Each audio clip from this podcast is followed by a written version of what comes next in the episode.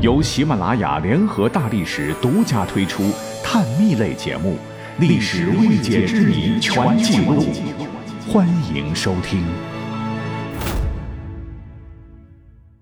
游戏《王者荣耀》里头，青莲剑仙李白杀人于无形，是一个集位移、控制、伤害为一体的信仰级剑客。可是呢，还是有很多人觉得别扭哈。留下众多千古名篇的诗仙李白，怎么就成为了杀人不眨眼的杀手了呢？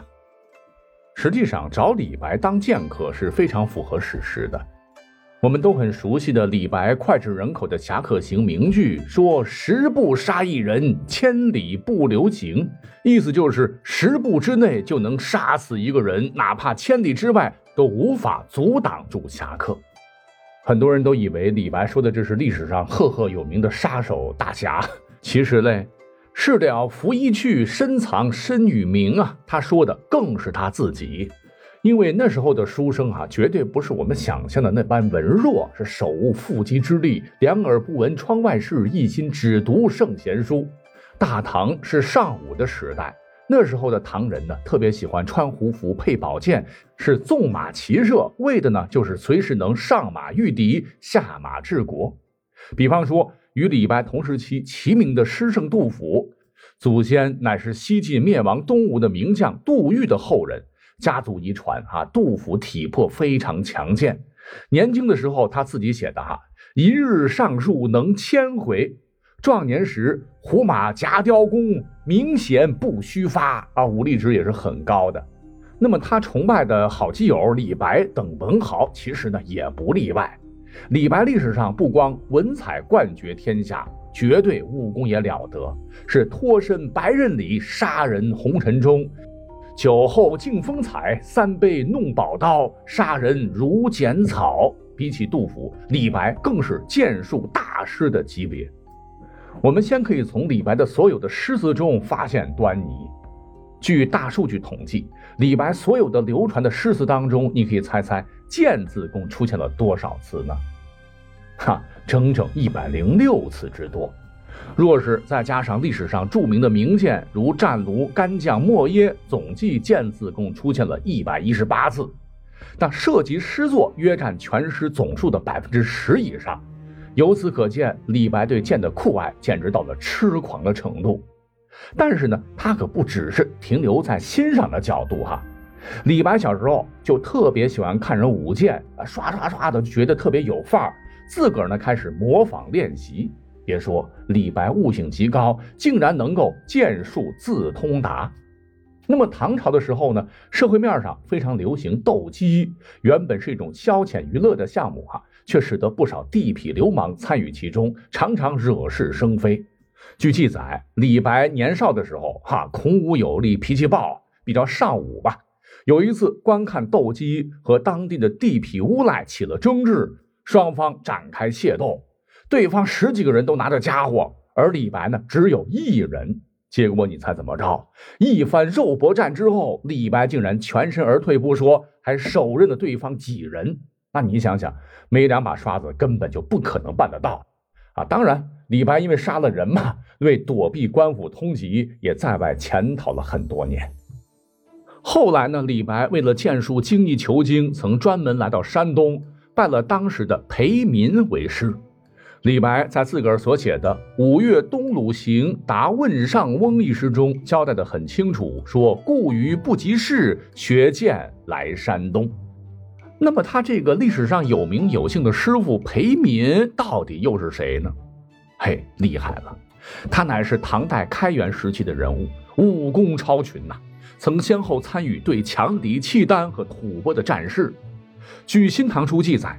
裴民曾官至左精武大将军。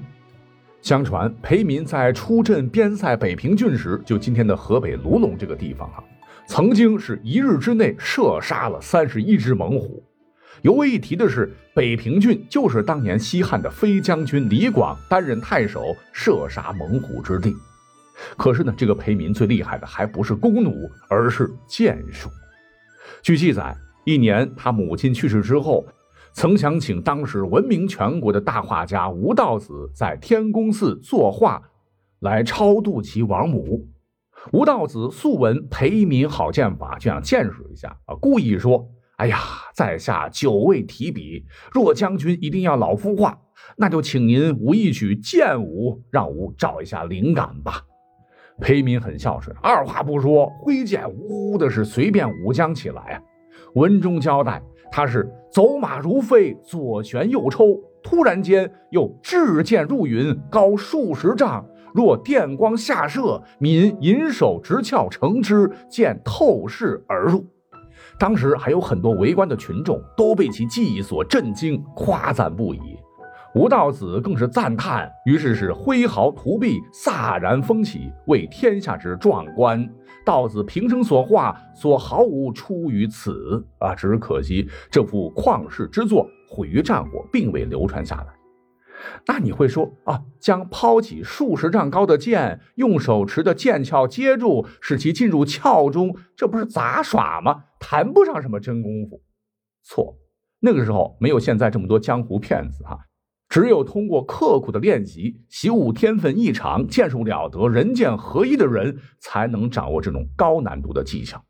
就是因为裴大将军剑术高超，以至于同时代的唐代名臣、大书法家颜真卿。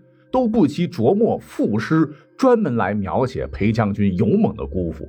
说起将军临八荒，玄鹤耀英才，剑舞若游电，随风迎且回。登高望天山，白云正催鹅。入阵破焦炉，威名雄震雷。一射白马倒，再射万夫开。匈奴不敢敌，相呼归去来。劝成报天子，可以化灵台，麒麟的麟。而李白正是在这位被誉为剑圣的严师裴民的多年悉心教导之下，剑术更是突飞猛进，可以说在当时已经可以跻身于大唐剑术大师的行列啊，甚至是已经接近他的师傅裴大将军的水准。所以呢，有人说李白的剑术造诣大唐第二。说实话，也并不是不可以。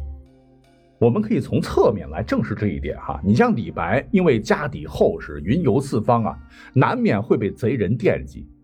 可是李白呢，竟然能够在携带金银细软的情况下安然无恙，一定是跟其高超的剑术有密切关联啊。故而呢，才有在唐文宗时李白的诗、张旭的草诗、裴民的剑舞被誉为唐代三绝之说。